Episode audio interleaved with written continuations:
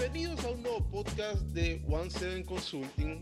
En esta ocasión tenemos a María Angélica Castellani, una profesional con muchísima experiencia y muchísimo conocimiento en gestión empresarial, desde gestión de proyectos, agilidad y ahora también con la parte de OKR, y a quien personalmente he tenido el gusto de tener como maestra, me ha enseñado sobre lo que es la gestión de OKR y que hoy ha aceptado conversar conmigo sobre este tema, algo que ya lleva un tiempo sonando bastante, sobre todo porque eh, hay empresas que ya lo quieren empezar a implementar. Esto no es nuevo, ya tiene rato de estar, pero esta entrevista la hacemos para tratar de ir eh, eliminando ciertas dudas y que todo aquel que nos esté escuchando pueda estar un poco más claro acerca del tema.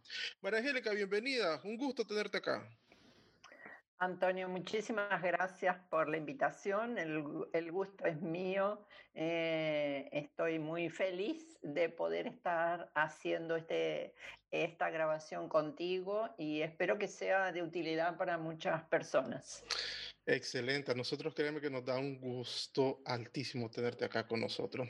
María Angélica, arranquemos con la pregunta que quizá muchos se están haciendo ahorita. ¿Qué son los OKR y qué no son los OKR? Bueno, primero voy a decir qué son los OKRs. Eh, OKR es un framework que se basa en la definición de objetivos que deben ser alcanzados en plazos cortos, entregando resultados o parte de un resultado final, o sea, lo que en, ágil se llama entregas incrementales para alcanzar un objetivo mayor. Y consiste en un conjunto de acciones, eh, ceremonias, que son reuniones, con un determinado objetivo para cada una de ellas. Eh, lo que tiene de importante que involucran a toda la organización. Y hoy es una herramienta que ayuda a las empresas a crecer, adaptarse constantemente y las prepara para justamente el cambio constante, que es lo que estamos viviendo, viviendo en este momento. Entonces, para mí, la palabra de orden con los OKR es adaptabilidad. Correcto. El hecho de trabajar con plazos cortos permite corregir opciones o caminos eh, que luego se dan cuenta que no son los correctos, ¿sí? Y a veces con un plan a largo plazo, posiblemente eso sea más difícil eh, dar el volantazo, digamos, y, ir para otro lado, ¿no? Entonces, el OKR permite justamente cambiar el rumbo de la empresa si el mercado cambió y o si hay que cambiar el producto o o sea, prepara a las empresas para el cambio. Claro, y, creo que has mencionado una palabra que para mí es clave, que es adaptabilidad, o sea, esa capacidad de ser, o, más bien de adaptarse a los cambios que están surgiendo constantemente. Y ahí me viene esta cuestión, ¿qué no serían los OKR? Porque quizás esa es la confusión que pueda estar eh, en el ambiente y creer que toda gestión o todo tipo de framework es realmente OKR. ¿Qué pensás al respecto? Eh, yo pienso que no son una lista de actividades, que tienen responsables exclusivos para cumplirla a esa lista y, y que no son objetivos top-down. O sea, que el CEO de la empresa o los directores de la empresa han definido los objetivos y lo trasladan o lo transmiten como objetivos a las personas y éstas lo tienen que cumplir. No responden a una gestión de comando y control. ¿sí? Es un nuevo sistema de gestión que tiene uh, pilares específicos. ¿sí? Entonces, eh, relacionado a lo que no son no son los objetivos y resultados que la mayoría de las personas conoce y que trata de acuerdo con un, tema de una gestión tradicional. Lo que cambia justamente es la forma de gestionar esos objetivos, porque desde la, históricamente, desde el inicio de la gestión de administración, todo se mueve por objetivos, ¿no? Claro, o sea, no es algo no, no, es algo que se puede entender como que es rígido y es algo eh, casi que militarizado, por decirlo de alguna manera, de la forma, de la forma tradicional. Exacto, es un nuevo, es una nueva forma de trabajar para mí, es una nueva forma de trabajar que obviamente muchas empresas no las conocen, ¿no? Eh, él parece fácil, pero no lo es. Así es. Y fíjate que ahí viene, yo quiero preguntarte, obviamente sos una persona que tiene mucha experiencia ya implementando OKR. ¿Qué has aprendido hasta la fecha, María Angélica, implementando OKR? ¿Qué te ha dejado? ¿Qué enseñanzas te ha dejado? Em, bueno, la, principal enseñanza que me ha dejado, que yo, que yo vi, es que realmente existe una gran resistencia al cambio. Ese es, digamos así, el corolario de mi experiencia. Problemas hay, sí, pero muchas veces... Em, eh, las personas, yo creo que piensan que es más o menos lo mismo que ya vienen haciendo. Y yo creo que esa, esa es el, la gran barrera, ¿no? es algo totalmente diferente a, lo que están acostumbradas las empresas, ¿sí? Em, y entonces em, em, posiblemente piensen, ah, las personas no están preparadas, no, el OKR no es para mi empresa, eh, pero realmente lo que sucede es que las personas no están preparadas para eso. o, sea, o se resisten a ese cambio, porque obviamente precisa de una flexibilidad mayor, ¿no? de mayor flexibilidad en las empresas y eh, responde a pilares específicos, o sea, a valores que tienen que ser fuertes en la empresa. Si esos valores no, no, no se riegan, digamos así, y no se mantienen o no se defienden, eh, eh, posiblemente no prospere en, en, ese tipo de organizaciones. Entiendo. Contanos de una experiencia obviamente sin, sin, sin, mencionar nombres y apellidos, por decirlo así, pero me gustaría escuchar una experiencia que hayas tenido con alguna organización donde se estaba implementando OKR y alguna situación que se ha dado, cómo lo manejaste, ¿Qué, qué, qué aprendiste de esa situación? Porque entiendo perfectamente eh, el tema de la resistencia al cambio, pero creo que a todos les quedaría un poco más claro si lo habláramos con un ejemplo. ¿Qué te parece? Sí, dale, te cuento. Sí, yo creo que principalmente lo más difícil es el cambio de mentalidad. ¿no? Y mm, te cuento un poco la diferencia que hay entre una empresa que nace hoy, tipo una startup, con relación a una empresa que ya tiene algunos años en el mercado. ¿no? Las empresas em, eh, que son nuevas, startups, ya nacen con OKR. Es algo muy, muy natural. Em, y creo que ayuda en todo eso el entusiasmo de todos los que están en ese proyecto, que normalmente es poca gente, ¿no? Eh, el entusiasmo que tienen en que la empresa o el proyecto genere resultados.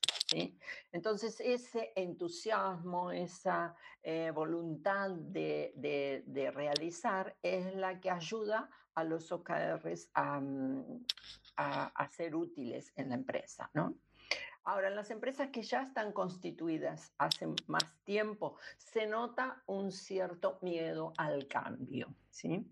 Y a veces hasta se arriesgan, pero ante el primer desafío, la primera barrera o problema que puede surgir, em, puede ser que se retraigan o piensen, ah, OKR no es para mi empresa, no es para esta empresa. Entonces, eh, por eso tienen que estar adaptados a, la, adaptabilidad, ¿no? Y, normalmente lo que sucede, he tenido casos justamente eh, en empresas donde eh, en algún momento mm, plantean eso, así, bueno, pero yo veo que las personas no están maduras para hacer eso. Y claro, es una ayuda para las personas eh, conseguir más madurez, ¿no? Em, en, en, su en su forma de trabajo. Y mm, yo creo que eh, para mí lo que ha sido como experiencia así de mayor resistencia son de las personas que están acostumbradas a, a dirigir, ¿no? al comando, ¿no? Donde tienen que estar eh, viendo qué está haciendo cada uno, eh, controlando lo que está haciendo, cómo lo está haciendo, diciendo cómo lo tiene que hacer. O sea, son muy, eh, digamos, están más en la microgestión que en la macrogestión. Entonces, esas son las, las, experiencias que he tenido en general son de ese tipo, principalmente en ese tipo de empresas, ¿no? Eh, ya empresas constituidas. Y lo que hacemos es un trabajo de cambio cultural, ¿no? Tenemos que trabajar en ese aspecto con esas personas y, y hablar y, o sea, intentar mm, trabajar con equipos menores eh, para que mm, Em, em, comience a entender cómo funciona. Pero igual, así he tenido algunos casos que se eh, resisten y, lo peor, eh, no quieren continuar. Entiendo. Cortan, el, cortan el proyecto, cortan, cortan el proyecto, cortan el proyecto, porque se sienten que pierden poder. Oh, al final un tema como, como de miedo. ¿Cómo? un tema como de miedo, como de temor. Exacto, exacto, exacto, exacto. Los mayores obstáculos son siempre de los CEO o de los dueños de las empresas. Eh, por ejemplo, que no está abierto a, la adaptabilidad, que se tiene que cambiar, que, que tiene que cambiar, que el mundo cambió, eh, y las personas no ofrecen resistencia. Las personas les encanta ser participativos, tener voz y voto, ser escuchados. Eh, y entonces, eh, eh, lo que pienso que las personas sienten es así, un, una pérdida de control. pérdida de control, correcto. Pérdida de control, entonces, em, y yo pienso que, que es una mentalidad rígida, ¿no? Eh, pierden, se sienten, sienten que pierden el control y no ayudan al cambio, no ayudan al cambio. Entonces rechazan eh, ese cambio. Esa es mi experiencia y estoy viendo cómo mejor abordar ese tipo de empresas que, que tú te das cuenta que allí a veces con, con cuando hablas con el CEO, porque obviamente este trabajo se debe comenzar con los dueños de la empresa, con la dirección, con un CEO, donde eh, tienes que presentar las características y hablar. Y eh, hacer que, que, realmente conozcan esa herramienta y, y, los buenos resultados que da, ¿no? Claro, claro. Y ese es un trabajo previo. Estamos eh, trabajando en ese sentido para tener un, una, un approach, digamos así, inicial más con, las, con los dueños o los, digamos, los dueños de la decisión eh, para que puedan em, aceptar ese, ese cambio, ¿no? Excelente. Te pregunto, obviamente, eh, viene a mi mente poder, eh, este, este, hecho estoy pensando ahorita, en tu opinión, ¿consideras que esta forma de manejar las empresas, como decías, comandando, aferrados al control, en plena cuarta revolución industrial, en plena era de la información, la tecnología, el cambio constante, van a poder sobrevivir con ese modelo tradicional? Yo creo que no. Y el tema es así. Eh, eh, OKR es una herramienta de ejecución ejecución. Y ejecución que te permite hacer las cosas en un ritmo constante y más rápido. ¿sí? Si no, el tema es que pueden perder el, timing del mercado, ¿no? Claro. Eh, y, y, que estos cambios, así como pasamos en el año pasado, producto de, de la pandemia, eh, estas turbulencias van a continuar y los cambios van a ser mucho más constantes. Y si no se adaptan a trabajar de esa forma, no creo que sobrevivan las empresas. Las nuevas, yo creo que así las van a superar eh, ampliamente, muy rápidamente. El, competidor ya no está básicamente a la par, el competidor es la empresa nueva que, está, que están haciendo, que ya viene con una mentalidad adaptable al cambio y que quizá va, a comerse fácilmente al, pensamiento tradicional. Sí, un ejemplo, el banco virtual. Ok. El banco virtual, así, em, ha, digamos así, ha superado en servicio a todos los bancos tradicionales con estructuras de elefante. Eh, a veces yo digo estructura de, de, dinosaurio, ¿no? Eh, bancos grandes, totalmente jerárquicos, con estructuras de silos, lentos, lo que lo hace lento, ¿no? Eh, lo que están haciendo están comprando esas empresas nuevas, esas empresas ágiles, porque obviamente consideran que es una amenaza. Em, yo tengo mucha experiencia con trabajos en Brasil y eh, en Brasil hay varios bancos 100% virtuales donde abres una cuenta, yo lo he hecho, abres una cuenta desde tu celular y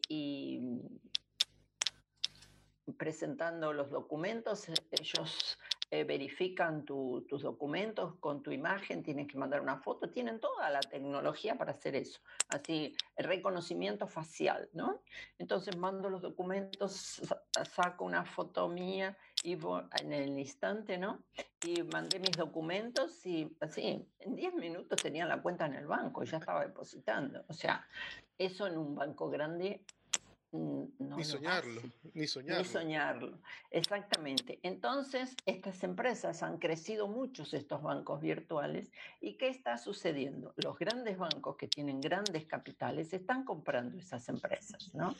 Y obviamente la están siguiendo, pero tienen que seguir con esa mentalidad, porque eh, no pueden así matarla porque es el futuro, ¿no? Eh, muchas veces se compran las empresas para destruirlas, ¿no? Porque así destruyes tu enemigo, ¿no? Pero hoy no sucede eso, tienen que comprar, eh, compran las empresas nuevas y las tienen que continuar a desarrollar. Y, ah, y yo creo que tienen que hacer el, el el pase, ¿no? digamos así, del dinosaurio al, a algo más, más ágil y lo que el mercado pide. ¿no?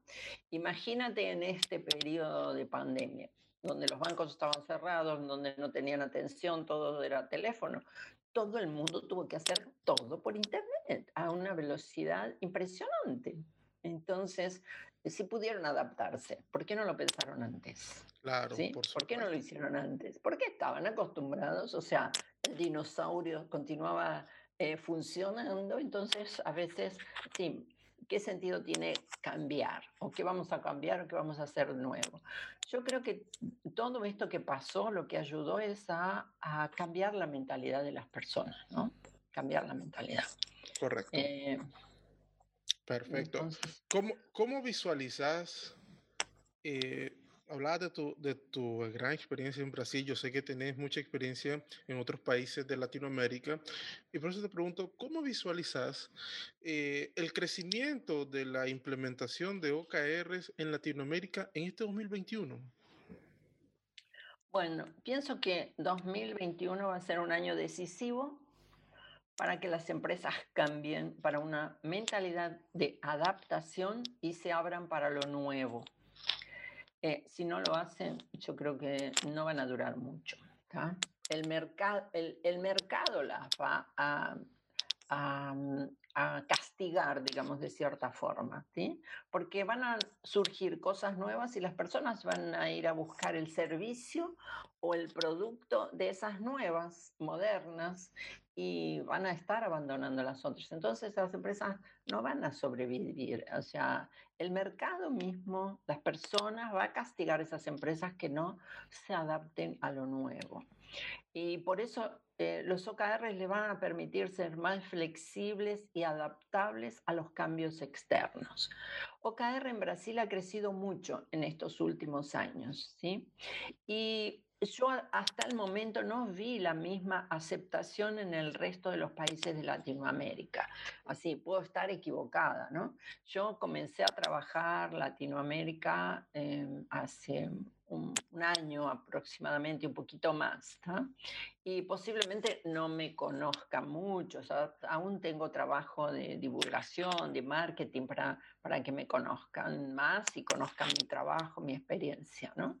Y para poder construir casos de éxito en, en Latinoamérica. he realizado varios cursos, ¿no? Pero mm, Em, no veo esa receptividad que, que, ha tenido así en Brasil, ¿no? Supongo que porque Brasil es más grande, más competitivo, em, eh, mm, es, es, más agresivo, es un mercado mucho más agresivo, ¿no? Y, y, yo creo que a pesar de tener históricamente los OKR muchos casos de éxito como Google, Nextel, Facebook, LinkedIn, la mayoría de las empresas tecnológicas ¿sí? Eh, han surgido gracias a los OKRs y, y, han sobrevivido y han crecido y se han renovado, ¿no? Claro. Y, y yo pienso que le falta conocimiento y tienen que vencer esa barrera, esa barrera de lo nuevo. Eh, es, lo mismo, es lo mismo que sucedió con la pandemia. Así, el home office nadie quería, ¿sí? Yo creo que todas las empresas lo han vivido eso. Eh, no, porque es un cambio, un cambio muy radical, no lo vamos a hacer, no lo vamos a hacer, y lo tuvieron que hacer en una semana, en dos semanas. Eh, se tuvieron, no tuvieron que, poner a todas las personas trabajando y, seguir. Y esto no va a parar, ¿no? Así es, así es. ¿Te parece como que son, como que son más pasivos? Es, en el resto, de, el resto de Latinoamérica. no, yo creo que es la propia resistencia al cambio del ser humano.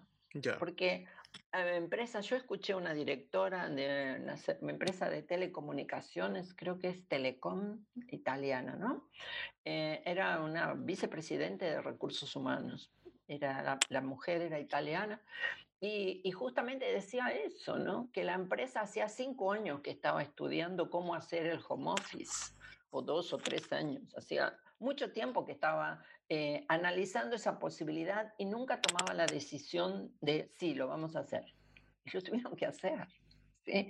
Les guste, no les guste, eh, lo tuvieron que hacer. Y, y, vieron que funcionó, ¿entiendes? Eso es lo más importante y lo sorprendente de esto. No es que eh, a pesar de tener miedo, lo han hecho. Entonces yo pienso que es una barrera propia del ser humano de tenemos que cambiar, es una, es una característica, ¿no? Eh, yo soy muy abierta al cambio, ¿no? Constantemente siempre me gusta lo nuevo, lo que salió, que eh, obviamente trabajo con eso, ¿no? Y porque yo sé que si no me adapto al cambio, se termina mi mercado, ¿no? Eh, y, y, pienso que es eso, lo que tiene que trabajar es es la adaptabilidad, los nuevos valores que se manejan y, que hay nuevos métodos de gestión. ¿Sí? Que, que, sirven y que tienen que confiar y, e implantarlos porque van a tener muy buenos resultados. ¿no? Claro, eh, claro. Las que están más abiertas siempre fueron las empresas de tecnología, son las que están siempre adelante, ¿no? Y que obviamente tienen gente joven, Em, ahora no tanto, ¿no? Eh, pero siempre son las que están más abiertas a lo nuevo, porque la tecnología está cambiando todos los días. Entonces, si, si sos una persona que tiene resistencia al cambio, no puedes trabajar en tecnología, es incongruente. ¿sí? Eh, eh, entonces son mucho más em, abiertas a todo lo nuevo, al cambio, y son las, por eso son los primeros que lo utilizan, ¿no? Claro que y, sí. y creen en el método, ¿no? Claro que sí, definitivamente, totalmente de acuerdo con vos. Eh, creo que sí, es un tema mucho de, cultura organizacional, de mentalidad, cambiar esa mentalidad, de, de poderse adaptar, como bien lo decís, al cambio. ¿Qué te parece alguien que nos esté escuchando ahorita y se esté haciendo la pregunta, ¿no? Decir, bueno, me ha gustado este tema de los OKR, eh, yo creo que en la empresa donde yo estoy podrían tener un, impacto positivo, pero ¿qué debo hacer? Entonces yo te pregunto a vos, ¿qué le recomendaría o en cinco pasos, qué, eh, ¿qué le recomendarías a alguien que quiere, quiere empezar a implementar OKR en su, en su organización? Muy bien, el punto principal, primero, es conocer bien OKR. ¿tá? Y tiene que hacer una capacitación para saber de lo que se trata y lo tiene que practicar. Porque si tú lo lees, dices, esto es muy fácil. Y si tú lo lees, dices, esto lo, lo vienen haciendo desde Taylor, ¿no? desde la época de Taylor que vienen haciendo esta gestión por objetivos, ¿sí? Eh, en sí, entonces, la herramienta parece fácil. Y quien lee dice, esto es fácil, pero no es. No es porque eh, es muy sutil el, el, tema que tienen que cambiar. Eh, el OKR ayuda a las personas a transformarlas, transformarlas primero primero comienza transformando las personas y eso lo logran a través de esa capacitación y de esa práctica para que entiendan cómo se estructuran, ¿sí? Em, a pesar de que la definición es fácil, pero esa estructura tiene sus secretos, ¿sí? Luego, esa transformación de las personas va a llevar a una transformación en la forma de trabajo. Y esa transformación en la forma de trabajo va a llevar a la transformación de la empresa. Entonces es, es, una escalerita que tienes que seguir. Transformar las personas, transformar la forma como trabajan y así llegarás a transformar la empresa. Entonces, volviendo a los pasos, los pasos son primero capacitarse y entender. Pueden leer 200 libros, pero si no lo practican, no saben lo que es OCAR. Eh, segundo, definir por dónde y cómo comenzar. Y eso a través de la capacitación lo tienen que, que aprender. Después tienen que realizar uno o dos pilotos, ¿sí? Proyectos pilotos cortos, que es un aprendizaje, ¿sí? Un aprendizaje de cómo funciona, conocer la técnica, ¿sí? Cómo es la técnica, porque tiene un control periódico, que lo tiene que hacer una persona especializada, que conozca bien de la empresa, obviamente, Y, y, y, tienen que adaptarse a esta nueva forma de trabajo, ir corrigiendo desvíos, eh, resolviendo dudas, ¿no? Porque van a tener muchas, ¿sí? Y después sí tienen que, después que hicieron este piloto y que hicieron este periodo de aprendizaje, eh, tienen que hacer la primera definición ya más formal, ¿no? Eh, la primera definición anual de objetivos, digamos así, y cómo la van a realizar a través de sus pequeños ciclos más cortos, ¿sí? Y obviamente tienen que comenzar, el, el paso 5 sería comenzar con el proyecto real. Eh, hay que considerar también que las empresas de mediano porte pueden necesitar de seis meses a un año para adquirir esta, este cambio cultural. Claro que la curva de aprendizaje del, de, y implantación de OKR va a tener primero, se va a mantener constante en los primeros ciclos, o sea, la curva no va a crecer, pero luego cuando se adquiere esa técnica, se, se, digamos así, se instala en la forma de trabajar, se instala como hábito, ¿sí? como hábito de las claro. personas, eh, ahí que comienza la curva ascendente. ¿no? O sea, las personas tienen que cambiar el hábito y cambiar el hábito no es, eh, no es de un día para otro, no es una fórmula que aplicas y lo has cambiado, no, es un proceso. Entonces, las personas tienen que pasar por ese proceso. Por supuesto. No se preocupen para los que nos están escuchando y de pronto se sienten medio abrumados y demás, que al final en el podcast y en la descripción vamos a dejar los, eh, los contactos de acceso o para que puedan escribirle si gustan a María Angélica para conocer un poco más. Ella tiene su propia academia de cursos de OKR, planificación estratégica, entre otras disciplinas de la gestión empresarial. Ya estamos casi terminando, María Angélica. Y tengo las últimas dos preguntas que siempre dejo, son las que no sé por qué, pero siempre ponen algo incómodo a, las personas con las que platico. no sé por qué, sinceramente, pero igual te las quiero hacer. Y la primera es, quiero que me menciones dos libros que te hayan inspirado y por qué a lo largo de tu vida. Mm, bueno, yo he leído mucho y ahora no tanto, ¿no? Porque, o leo, sí, pero es, es mucho tema técnico, ¿no? Las cosas cambian, ¿no?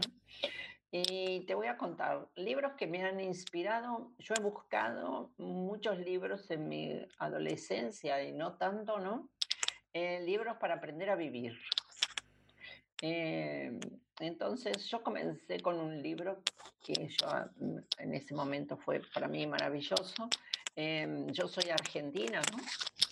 Para quien no lo sepa. Eh, entonces, eh, hay una, eh, me encantó cuando tenía 13, 15 años y yo creo que hasta ahora tengo ese libro. Alfonsina Storni, que fue una poetisa em, em, de los años 1930, 40, por ahí, ¿no? Fue una de las primeras, ¿no? el libro se llamaba genio y figura de Alfonsina Storni. Es la historia de ella con sus poemas, toda la historia literaria de ella, es un resumen ¿no? de toda su historia. Bueno, eso me, marcó mucho y principalmente porque ella se enfermó y se suicidó. Entonces eso me impactó porque tenía una enfermedad incurable en ese momento y decidió suicidarse. No quiso asumir ese calvario, ¿no? Entonces, a partir de eso me interesé por libros que me enseñen a vivir, ¿sí? Eh, a tener coraje, a, tener confianza, a aprender a soñar, a realizar y tener siempre eh, así algo para hacer mm, para vos mismo, ¿no? Claro. Entonces me volqué mucho a las lecturas de autoayuda, que me ayudaron mucho. Es decir, yo no sentía que precisaba, ¿sí? Pero me ayudaban a, hacer. Y, cuando tuve un problema muy grande, eh, muy, muy, muy grande, así personal, ¿no? Difícil, una situación límite muy difícil, me han ayudado mucho. Eh, entonces, eh, uno de los principales que recuerdo, he leído mucho en ese, en ese periodo, porque así a mí no me gustaba ir a un psicólogo, entonces dije, yo tengo que salir con la lectura. Y fui a buscar todos los libros que había leído y que yo decía, que cuando los leí no entendía por qué decía algunas cosas, obviamente, pero me, me enseñaban, porque ahora lo tenía que practicar. Entonces lo fui a buscar. Y uno de ellos, ah, he leído varios, del doctor Wayne Dyer, y el que más me encantó, que fue así un descubrimiento para mí, fue El cielo es el límite, ¿sí? donde obviamente aprendí muchas cosas, ¿no? Excelente. Y, y después otro libro. Te voy a dar otro. Adelante, tranquila. Por puedo, puedo. Por supuesto. Bueno, y otro que realmente recomiendo porque yo digo, bueno, pero aprender, y nosotros tenemos nuestro ciclo es, eh, es finito, digamos así, es corto, ¿no? Entonces, ¿qué es lo que puedo aprovechar al máximo de ese, de ese, de ese ciclo que tengo que vivirlo, ¿no? Hasta que Dios diga, ¿no? Entonces, eh, leí El poder de la mente, que eso sí se los recomiendo quien los puede. Eh, eh, eh, conseguir, ¿no? Es un libro muy antiguo, es del doctor eh, Arthur Winter y su esposa, se llamaba Ruth. es justamente para mejorar y restaurar o conservar la capacidad mental. Y dan ejercicios y un montón de cosas que tienes que hacer, a veces cosas bobas, ¿no? O caminar para adelante y después hacer el ejercicio haciendo lo mismo caminando para atrás. Eh, entonces lo que hace todo eso es movimentar diferentes partes del cerebro y ello te ayuda a mantener tu mente eh, activa. Porque el gran problema del cerebro es, por ejemplo, cuando sos joven, haces ejercicio, estudias idiomas, eh, haces un montón de actividad, ¿no? Estudias en la escuela, eh, estudias, haces deporte. Em, e, es una actividad cerebral mayor. Ahora, cuando tú vas creciendo, ¿no? Vas pasando por las distintas fases de tu vida, llega un momento que solo trabajas y estás en tu casa. Puede ser que dejes de hacer deporte o dejes de leer o te llame más la atención la, eh, la, la televisión. Entonces, tu mente no hace todo lo que hacía en la juventud y va perdiendo, digamos, agilidad. ¿no? Va perdiendo capacidad. Y bueno, y justamente eh, enseña cómo mantenerte joven a lo largo del tiempo. Claro que sí. Y créeme que más de alguno está tomando nota. De hecho, yo estoy tomando nota. Esos dos últimos libros que has mencionado me han parecido bastante interesantes, fíjate. Muy, muy, muy interesantes. María Angélica, si pudiera ir a un punto de la historia humana, a cualquier punto, ¿a dónde iría y por qué? Muy bien. Eh, si decimos historia humana es pasado, ¿no? Y yo pienso que el pasado es para aprender y para evolucionar y no es para, para volver a ir, porque nunca te encontrarás eh, cómodo como cuando lo has vivido, ¿no? Yo creo que pasaste un momento, lo viviste, lo aprendiste y bueno, vamos para el próximo, ¿no? Yo lo que tengo unas ganas enormes, enormes, es de ir al futuro. Eh, quiero ver cómo va a evolucionar el mundo en los próximos años, lo que va a venir de nuevo, de transformador. Quiero saber cómo, cómo será la vida en el 2030, 40. Y yo creo que estoy segura que lo voy a ver, ¿no? A pesar de mis años. claro que sí. Eh, y así, me imagino que se viene un mundo sorprendente, con mucha tecnología. Me encanta pensar en esa revolución, en esa transformación que está viniendo cada vez más rápido, más acelerada, ¿no? Y me encantaría verla y disfrutarla y poder continuar activa. Y yo creo que lo que estamos haciendo en este momento es un poco eh, de lo que, así, cosas que van a venir en el futuro. Tú estás en Nicaragua, yo estoy en Portugal, nos conocimos en un curso web, nunca tuvimos contacto y continuamos en contacto a través de las redes sociales. Yo sé de ti, tú sabes de mí y no nos vimos nunca. Así es. Y yo creo que eso es simplemente maravilloso. Claro que sí. Angélica, ha sido un placer haberte tenido hoy con nosotros en este pequeño espacio. Creo que hemos aprendido un montón. Eh, nos has compartido diferentes puntos, diferentes experiencias que nos han dejado un grandísimo aprendizaje. Bueno, yo te agradezco mucho y dejo mis contactos para quien lo quiera, lo quiera hacer. Me encuentran, mi nombre completo es María Angélica Castellán y me encuentran en todas las redes sociales. Me encuentran en LinkedIn, en Instagram, en Facebook.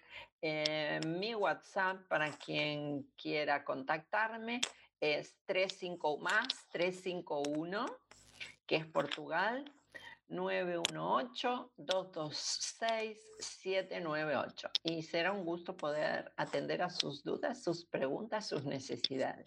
Claro que sí, excelente. De igual forma, todos estos datos van a quedar en, en, la referencia de este capítulo de este podcast. Con esto estamos cerrando. Un gusto como siempre con todas las personas que nos escuchan. Esperamos que haya sido de su Gracias por escuchar el episodio del día de hoy. ¿Te gustaría aprender más sobre el entrevistado? Vea la descripción de este episodio. Además, síguenos en nuestras redes sociales para estar atento de todas nuestras actualizaciones. Te esperamos en el próximo episodio. No faltes.